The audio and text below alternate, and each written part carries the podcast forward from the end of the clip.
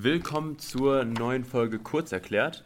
Heute mit einem Gast in unserer Interviewreihe. Ähm, unser Gast ist Herr Professor Dr. Stelkens. Also ja. ja. Willkommen in unserem Podcast. Ja, freut mich sehr, dass Sie mich eingeladen haben. Beziehungsweise Sie uns eingeladen haben. Wir sind heute in Speyer. Genau, an der Uni. Und zu meiner Seite auch noch Basti. Ja, hallo. Und genau, äh, heute gibt es, ähm, starten wir mit mehreren Folgen zum Thema, zu den üblichen Themen, sage ich jetzt mal, Jura, Studium und der Uni Speyer, wollen wir uns auch ein bisschen auseinandersetzen. Und dafür haben wir halt einen sehr renommierten Gast bekommen. Und wir dachten, wir fangen einfach mal an mit einer ganz einfachen Frage. Und zwar, können Sie sich mit vielleicht drei, vier Eckdaten vorstellen, damit unsere Zuhörer wissen, wer heute Gast ist? Ja, also ich bin, ähm, ich habe hier in der Uni Speyer den Lehrstuhl für äh, öffentliches Recht, insbesondere deutsches und europäisches Verwaltungsrecht inne. Ich habe vorher war ich, äh, ich habe studiert und äh, habilitiert, also bis zur Habilitation in, an der Uni des Saarlandes und äh, war dann äh, ein Jahr vertreten in der, äh, habe ich vertreten in der FU Berlin und bin dann auch schon hierher gekommen. Mhm. Ich selber äh, wohne eigentlich in Luxemburg und pendle also immer, ähm, immer rein, weil äh, meine Frau beim Europäischen Gerichtshof arbeitet, sodass ich dann auch den Bezug letztlich auch persönlich zu dem europäischen Verwaltungsrecht bekommen habe und das in dem Kontext mhm. aufgebaut habe. Ja, ähm, erstmal vielen Dank für, diese, äh, für die kleine Vorstellung. Wir haben natürlich auch, wie jedes Mal, äh, uns selber darauf vorbereitet und wollen Sie jetzt auch nochmal kurz ein bisschen vorstellen, einfach mit den Eckpunkten, die wir uns rausgesucht haben. Sie dürfen mich sehr gern unterbrechen, wenn irgendwas falsch ist. Das ist wie gesagt alles äh, Internetwissen. Okay. Und äh, ja, einfach unterbrechen. Mhm. Man, muss, genau. man muss ganz kurz sagen, dass äh, normalerweise haben wir Gäste aus dem sozialen Medienbereich. Genau. Eigentlich. Das heißt, da ist es um einiges einfacher, Informationen äh, zu bekommen, als beispielsweise bei Ihnen. Okay. Also bei Ihnen mussten wir ein bisschen tiefer in die Materie rein. Normalerweise. ein bisschen nachforschen. Ja, diese, Information, diese, Informationen sind normalerweise sehr viel einfacher zu bekommen, okay. aber natürlich so ein bisschen was haben wir auf jeden Fall gefunden. So, dann starte ich jetzt mal. Wir haben natürlich auch ein paar Zwischenfragen, die Sie gerne beantworten können. Ähm, Sie sind geboren 1967 in Köln. Ja, ist wohl richtig, ja. Äh, sind Sie damit Karneval-Fan? Nein, nicht wirklich. Nicht wirklich, okay. Nicht wirklich. Also war gestern kein besonderer Tag? Nein, die Familie kommt eher vom Niederrhein. Okay. okay. Also kein Bezug zu Karneval. Nicht, so. okay. nein. Gut, dann, ähm, Sie haben studiert 1987 bis 1992 an der Uni Saarland. Mhm. Wenn ich das richtig gehabt, ja. äh, richtig gerechnet habe, sind das zehn Semester gewesen. Ja. Zum ersten Examen, genau. Mhm. Dann haben Sie parallel auch noch Französisch, französisches Recht studiert welches Sie dann 1989 abgeschlossen haben. Ja, da gibt es so ein Centre, im, äh, so ein besonderes, äh, eine Einrichtung, die noch aus der französischen Besatzungszeit kommt. Mhm. Ähm, Besatzungszeit kann man es nicht nennen, aus der Zeit, wo äh, französischen, also das Saarland noch unabhängig war. Mhm. Und ähm, äh, die hatten damals die ersten zwei Jahre, kann man da studieren, äh, französisches Recht und dann nochmal so einen Zyklus machen. Und äh, jetzt machen die das, glaube ich, dreijährig also zwei Jahre, die ersten zwei Jahre und dann muss man das irgendwie in Nancy äh, weitermachen. Aber genau, das weiß ich nicht. Wäre aber auch mal ein interessanter Interviewpartner für Sie. Ja. Mir die Frage in den Kopf gekommen, als ich das gelesen habe, welche Verbindung haben Sie denn zur französischen Sprache? Das, also dafür muss man ja schon sehr gut Französisch sprechen können, nehme ich an. Ja, also das ist wie generell, dass ich eigentlich nicht mehr weiß, wie ich dazu gekommen bin. Das ist generell auch mit dem Jurastudium. Also irgendwann mhm. war das mal die Frage, dass ich eigentlich gerne, äh, eigentlich gerne was machen wollte, was nicht so ganz gewöhnlich ist. Ich bin nicht besonders sprachbegabt, was jetzt das angeht, ähm, dass ich jetzt besonders perfekt sprechen kann oder besonders gut schreiben kann in der Form. Und ich muss das immer mit Gewalt äh, praktisch lernen. Aber das hat jetzt in der Fall ganz gut geklappt. Und dann äh, war ich damals nach Saarbrücken gegangen, weil ich das eigentlich ganz interessant fand, dieses Doppelstudium da in mhm. der Form. Äh, also so, aber so richtig, wie ich da, dass ich da einen konkreten Bezug zu Frankreich gehabt hätte, kann ich eigentlich nicht sagen. Okay. Dann erstes Examen haben Sie abgeschlossen 1992, mhm. das zweite Examen dann 1995. Ja. Promoviert haben Sie 1997 an der Uni Saarland mit dem Thema Verwaltungshaftungsrecht, mhm. Schadensersatzhaftung zwischen Bund, Länder, Gemeinden, Sozialversicherungsträgern und sonstigen juristischen Personen des öffentlichen Rechts. Wie kamen Sie denn auf die Idee? Das ist ein äh, sehr interessantes Thema, aber Das Thema, die Idee kam mich damals dazu, dass ich, ähm, äh, das war damals die Frage, eine relativ umfangreiche Diskussion äh, über die Grundrechtsfähigkeit der öffentlichen Hand. Und gleichzeitig äh, gab es einen Fall, ich glaube, der mit dem Atomrecht zu tun hatte, aber ich kann mich, das ich, hätte ich jetzt nachgucken müssen, der in die Presse rumging, dass also wegen irgendeinem atomrechtlichen Genehmigungsverfahren, ich glaube bei Gorleben oder sowas, ähm, äh, dass dann äh, ein, der Bund gegenüber den Land Schadensersatz geltend machte oder andersrum. Und zwar vor den ordentlichen Gerichten. Mhm. Und äh, da hatte, äh, wenn ich das richtig zusammenkomme, hatte ich mich dann eigentlich automatisch die Frage gestellt, kann das eigentlich sein? Also, dass man also einen riesen Aufwand betreibt, ähm, äh, wegen Artikel 14 Grundgesetz und der Nicht-Grundrechtsfähigkeit der öffentlichen Hand und dass man im Staatshaftungsrecht das ganz anders macht. Und das hatte mich dann eigentlich interessiert und äh, das dann immer weiter ausgebaut praktisch äh, und kam dann eben zu dem Thema, dass man das nicht nur im Bund-Länder-Verhältnis und Staatshaftungsrecht generell macht, sondern dass es ein mhm. generelles Problem des Verwaltungsorganisationsrechts ist. Okay. Dann haben Sie habilitiert 2003 an der Uni Saarland mit der Lehrbefugnis für Staats- und Verwaltungsprivatrecht, einschließlich Europarecht, Sozialrecht und also Rechtsinformatik. Staat, müsste Staats- und Verwaltungsrecht sein? Staat, Staats- und Verwaltungsrecht. Verwaltungsprivat, ja. mhm, genau. Ähm, dann wurden sie äh, Ende 2006 an die Uni Speyer gerufen mhm. für äh, den Lehrstuhl Öffentliches Recht. 2007 wurden sie dann zum ordentlichen Universitätsprofessor benannt, ernannt. 2007 wurden sie mit dem Wieso Förderpreis für neue Medien in der Lehre mit den Saheimer Fällen ausgezeichnet. Mhm. Da werden wir uns später dann noch mit beschäftigen.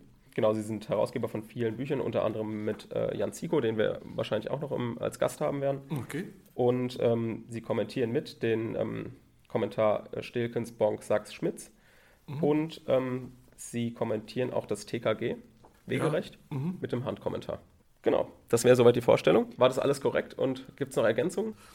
Was vielleicht, ähm, was vielleicht rein sollte, wäre jetzt eher, dass man äh, 2020 habe ich äh, jetzt, äh, wäre, dass ich da zusammen mit einer Mitarbeiterin ein Buch herausgegeben habe über Council of Europe and Good Administration.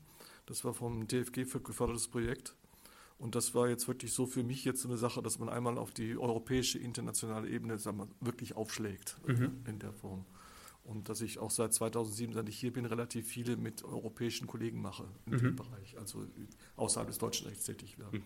Okay, genau. Also wir möchten uns heute vor allem auch mit dem Thema Juristenausbildung allgemein und auch dann speziell den Fall mit der Uni Speyer besprechen. Mhm. Und dann fangen wir erstmal damit an mit der Uni Speyer. Inwiefern unterscheidet sich denn jetzt die Uni Speyer im Bereich von Jura von anderen Universitäten mit juristischen Fakultäten? Also wenn ich jetzt im Bereich Jura, ich mache das jetzt nur genau, ja. im Bereich Jura, ist, dass wir eigentlich die einzige Universität sind, die ähm, in die zweite Phase der Juristenausbildung in Deutschland angebunden ist, nämlich das Rechtsreferendariat. Das ergibt sich letztlich unmittelbar aus dem deutschen Richtergesetz, ähm, wo letztlich drinsteht, dass bestimmte Stagen ähm, im Rechtsreferendariat auch an der Deutschen Universität für Verwaltungswissenschaften Speyer absolviert werden können.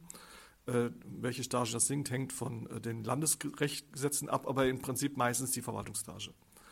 Und ähm, die Idee ist, dass ähm, äh, Rechtsreferendare aus den verschiedenen Bundesländern äh, für drei Monate in das sogenannte verwaltungswissenschaftliche Ergänzungsstudium, das ist das Speyer-Semester, entsandt werden.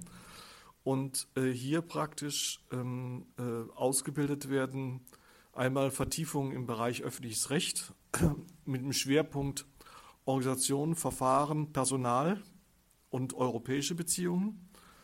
Äh, und ähm, äh, andererseits in anderen Disziplinen, die für die Verwaltung von Bedeutung sind. Insbesondere jetzt bei uns zurzeit eben äh, betriebswirtschaftliche Fragen, Managementfragen, Personal und Führung, aber auch sozialwissenschaftliche, verwaltungswissenschaftliche Aspekte, die eine Rolle spielen. Mhm. Äh, und dann sollen sie praktisch mit diesen äh, Kenntnissen sich praktisch qualifizieren für eine Führungstätigkeit im öffentlichen Sektor, was sie dann praktisch zusätzlich im Referendariat er erhalten. Darunter ist dann zu verstehen, in einem Ministerium zum Beispiel arbeiten zu können oder? Ministerium, Rechtsamt äh, von den Gemeinden mhm. oder ähnlichen Bereichen, äh, das wäre das. Aber auch äh, öffentlichen Sektor muss man mittlerweile auch zählen, natürlich die Verwaltungsgerichtsbarkeit, aber auch die Fachanwaltschaft im Verwaltungsrecht, die ja. auch, äh, also die Personen, die mit der Verwaltung arbeiten. Das sind also Fachanwälte, Verwaltungsgerichte und zusätzlich auch noch ähm, äh, der dritte Sektor allgemein, Also solche Dinge, solche Bereiche wie Kirchen, Wohlfahrtsverbände oder ähnliches, das, mhm. oder öffentliche Unternehmen. Das ist so unsere Zielgruppe, was wir mit öffentlicher Sektor verstehen. Ja, also ich kann mal ganz kurz sagen, wie ich jetzt auf dieses Ergänzungsstudium, auf das wir jetzt uns heute konzentrieren wollen, ähm, gekommen bin. Ich habe das zufällig auf der Seite vom Oberlandesgericht Koblenz, die so mhm. für die Bewerbung zuständig sind, habe ich gesehen, dass man auch in Speyer studieren kann und das als Pflichtstation absolvieren kann, mhm. also als Verwaltungspflichtstation. Und also ich fand jetzt die, der Aufbau auf der Seite vom Oberlandesgericht Koblenz war jetzt nicht so, dass ich dann unbedingt, wenn mich das nicht unbedingt interessierte, weitergeklickt hätte. Mhm. Das heißt, wir, wir versuchen jetzt nochmal ein bisschen für Leute, die sich vielleicht auch damit ein bisschen beschäftigen wollen, mit dem Ergänzungsstudium, die das eine gute Idee finden, wollen wir auch mal so ein paar Fragen jetzt beantworten, die ich mir auch einfach gestellt habe. Mhm. Ähm, wie läuft zum Beispiel das Ergänzungsstudium ab, wenn wir jetzt davon ausgehen, es im Rahmen der Pflichtstation zu absolvieren? Also wie sehen diese drei, vier Monate aus? Also im, im, wenn wir jetzt nicht vom Corona-Semester ja. reden, sondern vom Normalfall, mhm.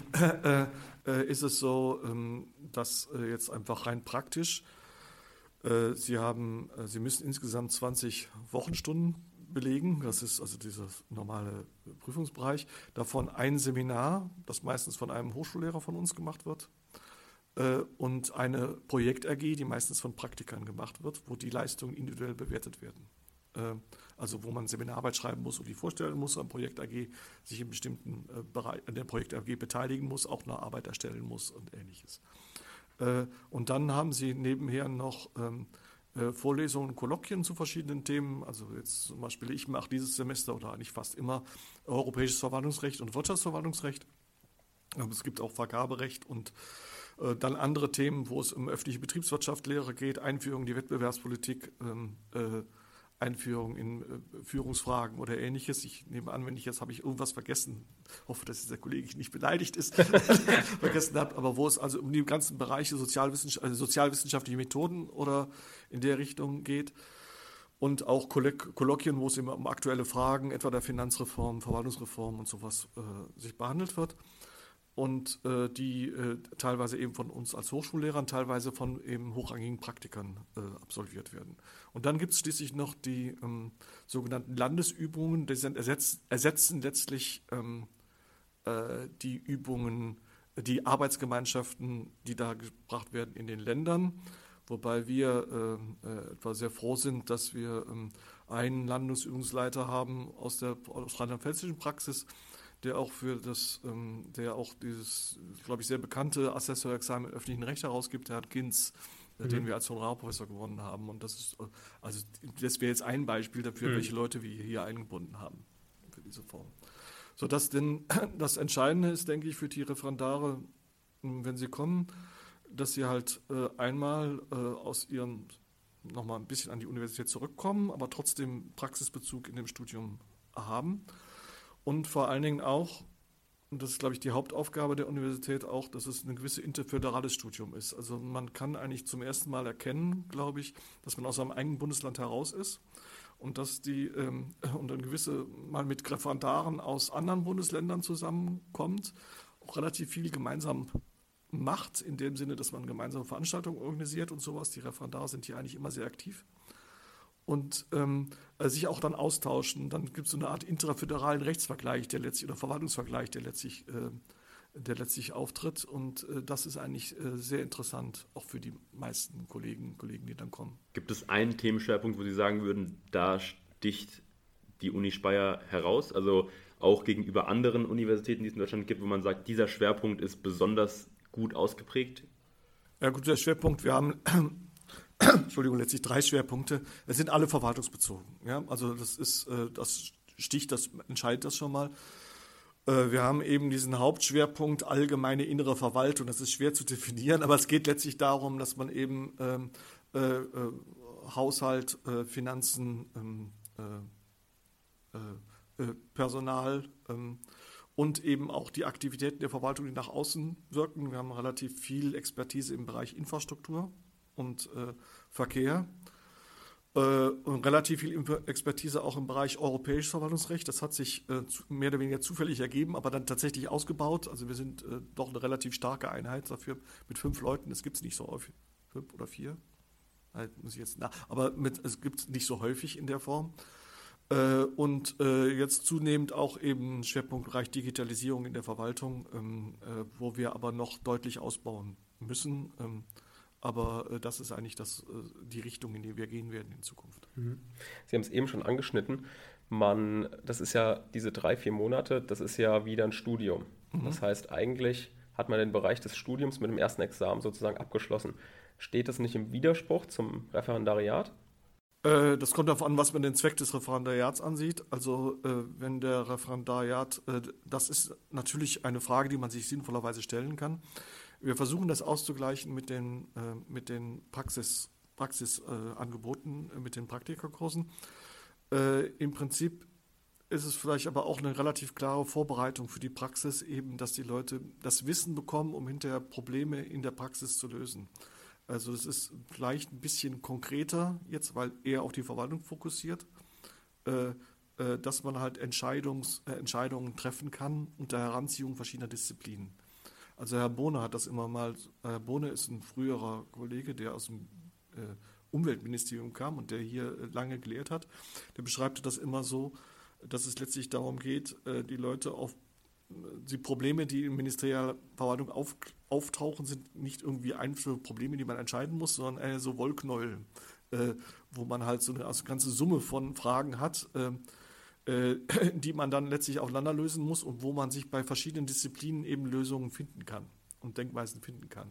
Und das wäre letztlich die, die dass man die Leute dazu befähigt. Okay, also dieses, diesen Praxisbezug, den man im Referendariat vermittelt bekommt, versuchen Sie mit praxisorientierten AGs sozusagen mhm. auszugleichen. Mhm, genau. Okay, sehr gut. Dann würde ich es gerade nochmal so ein bisschen zusammenfassen. Also die Uni Speyer ist schwerpunktmäßig, äh, also ist ja auch eine äh, Universität für Verwaltungswissenschaften gibt drei verschiedene Möglichkeiten, wie man hier studieren kann. Entweder mit dem Ergänzungsstudium aus dem Referendariat, mit einem Masterstudiengang kann man hier auch studieren und das als Aufbaustudium nutzen. Mhm. Und promovieren kann man hier auch. Ja. Genau. Dann, ähm also genau, es gibt also die Masterstudiengänge sind typischerweise für Politikwissenschaftler und Ökonomen. Also das sind diese äh, MAPA und MEF, äh, wie sie heißen, äh, einen LLM-Studiengang haben wo man das praktisch aufbauen kann auf dem Ergänzungsstudium. Dann kommen die Leute nochmal für ein halbes Jahr hierher. Und dann gibt es noch dieses äh, Magisterstudium, der auch die Möglichkeit gibt, praktisch aufzu, aufzubauen und dieses Ergänzungsstudium, die interdisziplinäre Aspekte noch ein bisschen zu vertiefen. Genau. Und dann gibt es, wenn hier verschiedene Lehrveranstaltungen für diese vier Monate im, im Pflicht, in der Pflichtstation angeboten. Ähm, Insbesondere gibt es Vorlesungen, AGs, Kolloquien und ähm, auch Übungen.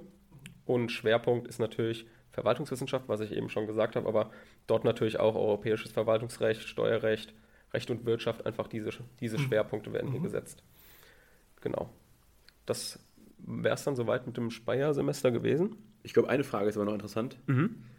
Jetzt ist der Basti kurz davor zu entscheiden, was er machen sollte oder nicht. Jetzt ist Ihre Chance, einen kurzen Pitch zu machen, warum er denn hierher kommen sollte. Warum ist das die passende Station? Jetzt kennen Sie ihn nicht persönlich, aber Sie können natürlich die Stärken der Uni.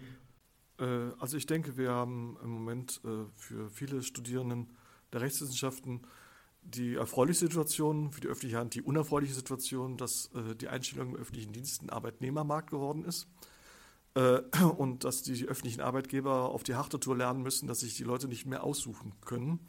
Äh, was allerdings eine gewisse Chance gibt, dass man eben, äh, dass man halt auf den, für die öffentlichen Arbeitgeber, für den sehr unübersichtlichen Markt, den sie jetzt haben, sich mit dem Ausweis, dass der Kollege in Speyer war, also der Bewerber in Speyer war, ähm, durchaus ein gewisses Interesse für die äh, öffentliche Verwaltung signalisiert und ein gewisses Verständnis dafür signalisiert, dass er das nochmal machen will.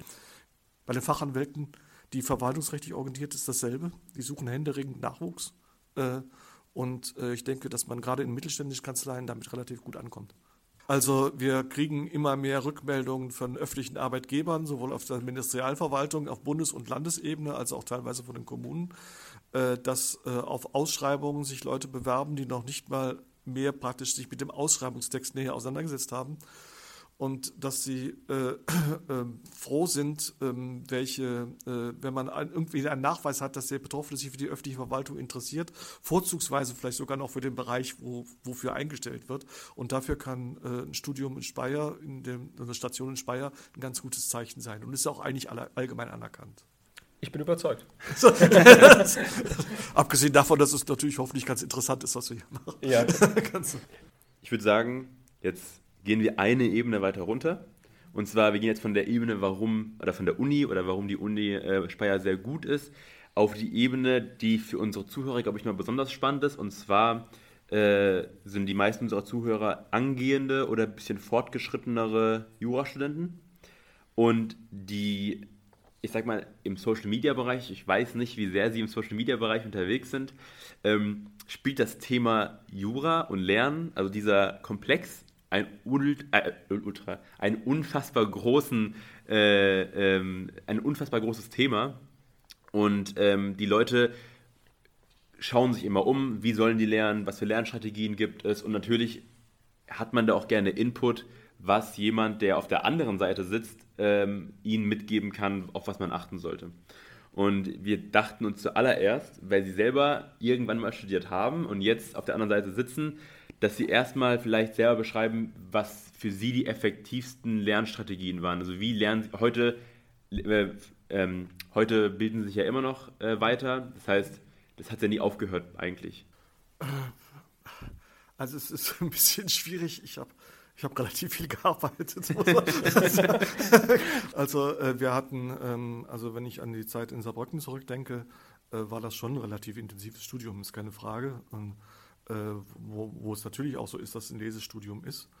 Ähm, ich habe relativ viele Klausuren geschrieben. Ich war nicht beim Repetitor gewesen. Ich habe relativ viele Klausuren geschrieben.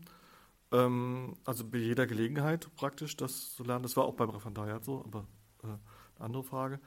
Ähm, wir hatten eine äh, private Arbeitsgemeinschaft mit Leuten, die ähm, ähnlich orientiert waren wie ich, also dass man so eine ähnliche Macht hatte. Und dann hatte ich eigentlich relativ viele Lehrveranstaltungen besucht, eigentlich auch so hinter dem Hintergrund, dass man den Tag sich so ein bisschen gliedert, ja, also dass man Bibliothek, Lehrveranstaltungen hat und ähm, äh, auch ein bisschen mit der Einhaltung, dass man auch jetzt nicht immer, dass man eigentlich von vielen Sachen was mitnehmen kann, auch wenn man das jetzt didaktisch nicht so brillant fand, alles, also dann ist es unter Umständen trotzdem effektiver, als in der Cafeteria zu sitzen. Das war so ein bisschen äh, der Hintergrund. man lernt dann auch so ein paar Hintergründe kennen. Und ähm, äh, dann äh, auch relativ viel exemplarisches Lernen in der Sinne, dass man halt, wenn einem Thema was interessierte, was ja vorkommen kann, dass man dann auch durchaus mal so, äh, so ein, ein, dickeres Lehrbuch angesehen hat und dass man einfach mal richtig durchgearbeitet und sich eingearbeitet hat. Muss man aufpassen, dass man sich nicht verzettelt, aber im Prinzip äh, führt das doch dazu, dass man relativ viel ähm, Hintergrundwissen hat. Wobei äh, mir sicherlich geholfen hat, dass ich ein ziemlich gutes Gedächtnis habe. Also Sachen relativ selten vergesse, wenn ich sie einmal, ähm, mhm. einmal hatte. Das hat, nimmt mit dem zunehmenden Alter ab. Aber im Prinzip ähm, äh, ist das eine Frage des ja, Gedächtnisses und der Möglichkeit, eben Verknüpfungen herzustellen, die mir sicherlich geholfen hat, äh, dabei äh, äh das zu machen. Also das war, das war, das waren, glaube ich, so meine Halbstrategien, die ich eigentlich auch dann bis zum Examen durchgehalten habe und später letztlich auch für die ähm, äh, für das Referendariat und auch die Promotion und Habilitation verfolgt hatte. Mhm. Okay, also würden Sie eher sagen, Sie haben dann sehr viel in der Breite erstmal gelernt und dann einzelne Themen vertieft? Ja, ich hatte also weniger jetzt versucht, mit Skripten zu arbeiten, äh, obwohl doch, es gab damals so Karteikarten, das weiß ich nicht mehr, wo man halt das systematisch mal durchgegangen ist mit Fällen. Äh, und ähm, dann äh, also diese Rechtsgebiete systematisch erarbeitet, aber auch immer so nebenher ein bisschen einander. Und ich hatte allerdings auch relativ früh angefangen äh, zu arbeiten. Das hing damit zusammen, dass durch dieses Doppelstudium mit dem französischen Recht man relativ früh gelernt hat, dass man relativ viel klotzen musste mhm, und ja. äh, das halt machen, sodass es im ersten Semester schon drin war, mehr ja. oder weniger. Macht vor allem auch den Leuten Mut, die ähm, ohne Repetitor das Examen schreiben wollen. Da kenne ich nämlich zum Beispiel praktisch niemand. Also bei uns ist das in meinem Freundeskreis so gewesen, dass wirklich jeder zum Repetitor gegangen ist, weil er gedacht hat, er schafft es anders nicht. Aber es ist offensichtlich möglich. Ja, es ist möglich. Die, Frage ist halt, ähm, das führt zu dem ganzen Ziel der ganzen Ausbildung. Es gibt immer dieses Repetitor-Bashing. Mhm. Äh, und was dann auch gleichzeitig Uni-Bashing ist, nach dem Motto, die Uni bereitet nicht vor, deswegen müssen die Leute zum Repetitor gehen. Und ähm, äh, bei der ganzen Diskussion um die Juristenausbildung geht es dann immer um die Frage, äh, was wollen wir dann für Juristen haben? Und dann gibt es dann immer diese Themen, natürlich wollen, oder für Studierenden der Rechtswissenschaften haben. Natürlich wollen alle immer nur die Besten und alle immer nur, die auch in alle Seiten offen sind und sämtliche anderen Disziplinen können, sechs Fremdsprachen und so weiter. Das ist ähm, äh, und noch mit Digitalisierung umgehen können und ja. wissen, was ein Podcast ist. Also äh, das ist äh, das ist so die, die Leitlinie, die man hat. Also das ist dann das, was man dann die eierlegende Wollmilchsau äh, haben will. Äh, das Problem ist, dass natürlich ein Großteil der Leute diese Anforderungen nicht erfüllt und nicht erfüllen kann und trotzdem guter Jurist sein kann. Und das spiegelt sich auch bei den Examensklausuren äh, wieder. Äh, wenn ich jetzt, ich habe eine Zeit lang Examensklausuren korrigiert, komischerweise als Assistent, weil ich da auf der Praktikaband saß, aber das war, das war ein bisschen spezielle Geschichte. Und da ist man dann halt, wenn man die Masse der Klausuren sieht, ist man froh, wenn die Leute überhaupt, äh, wenn irgendwie ansatzweise die Methode stimmt und die Leute ein bisschen was wissen, was äh, an Rechtsprechung da ist und ähnliches. Äh, und das lernt man tatsächlich beim Repetitor. Das heißt, äh, kann insoweit eine gewisse Sicherheit geben, dass man wenigstens so eine Grundlage bekommt, was man so eine Übersicht bekommt. Das heißt, im Sinne von Selbstdisziplin kann das durchaus hilfreich sein, scheint mir aber nicht notwendig zu sein, wenn man das, diese Disziplin hat. Also, dass man das jetzt zwingend bräuchte, um sich den Stoff anzueignen, äh, scheint, mir nicht zwing, scheint mir nicht notwendig zu sein. Äh, aber die können teilweise sehr gut sein, teilweise sind sie auch sehr schlecht, äh, äh muss man auch sagen. Also ich habe relativ viel, auch im Hinblick mit den Salmfällen, von denen wir ja noch reden werden, relativ viel auch mal geguckt, was die anderen Kollegen so bei der Ausbildung machen. Das überzeugt mich nicht alles. Äh, aber äh, manche Sachen sind auch wirklich ganz gut. Also bekannt ist ja ähm, etwa, dass diese früheren Skripten zum Steuerrecht aus einem äh, berühmten Münsteraner Repetitorium irgendwann dann auch mal als generell als steuerrechtliche Skripten oder steuerliche Lehrbücher in den Beck Verlag übergelandet sind. Also ähm, das hängt einfach davon ab, wie das jeweilig geschickt ist. Jetzt haben Sie gesagt, Sie haben auch mal Klausuren korrigiert mhm. und unsere Zuhörer mhm. schreiben entweder relativ viel oder bereiten sich gerade darauf vor, eine Klausur zu schreiben. Ähm, und wir dachten uns vielleicht, haben Sie ein, zwei Tipps, wie man mit ganz einfachen Mitteln direkt einen besseren Eindruck macht, wenn man eine Klausur abgibt. Also inhaltlich natürlich ist es immer wichtig, aber gibt es kleine Formalien, wo, man direkt merkt, ah, okay, das macht einen guten Eindruck, kommt besser rüber als andere. Formalien weiß ich jetzt nicht mehr sehr. Es ist vor allen Dingen, glaube ich, die Frage, äh, dass man mit dem Fall argumentiert. Also dass man tatsächlich äh, nicht schreibt, wie man Probleme dieser Art löst, sondern wie man diesen Fall löst. Und das versucht möglichst logisch aufeinander aufzubauen. Das heißt auch, dass man eben die Sachverhaltsinformationen verwertet und nicht, was man oft sieht, gerade dann, wenn es interessant wird, sagt, äh, ja, das, so ist das hier, ja, sondern dass man wirklich mit dem Fall arbeitet und auswertet. Und ähm, ich denke, dass man da relativ weit mitkommt. Andere sagen, natürlich muss man ein gewisses Handwerkzeug haben, was man eine Routine hat haben. Aber ich denke, die Routine lernt man wirklich in, eine, äh, in den Klausuren schreiben. Das heißt, äh, Examensklausurenkurs an der Uni würde ich auf jeden Fall wirklich regelmäßig wahrnehmen. Und ähm, Übungsklausuren, also auch die Übungsklausuren, die angeboten werden in den Übungen, auch wenn man es nicht hat, äh, würde ich auch so viel wie möglich mitnehmen, praktisch. Und dann kann man relativ, dann entwickelt man sich automatisch eine Routine, wie man die Sachen lösen kann. Oder man erkennt eben auch, wenn es nicht geht, und wenn es dann erst im sechsten Semester ist, dann erkennt man halt, dass es nicht geht, dass man dafür ungeeignet ist. Solche Fälle gibt es leider. Dann sagen wir erstmal Danke ja. für die wertvollen Informationen. Ich glaube, da, da, kann man schon einiges draus ziehen. Okay, Gerade wenn man sich am Anfang des Studiums äh, befindet oder auch zum späteren Zeitpunkt. Und äh, wir bedanken uns dann erstmal soweit für Ihre Teilnahme heute mhm. und wir hören uns dann in der nächsten Folge wieder. Okay, vielen Dank.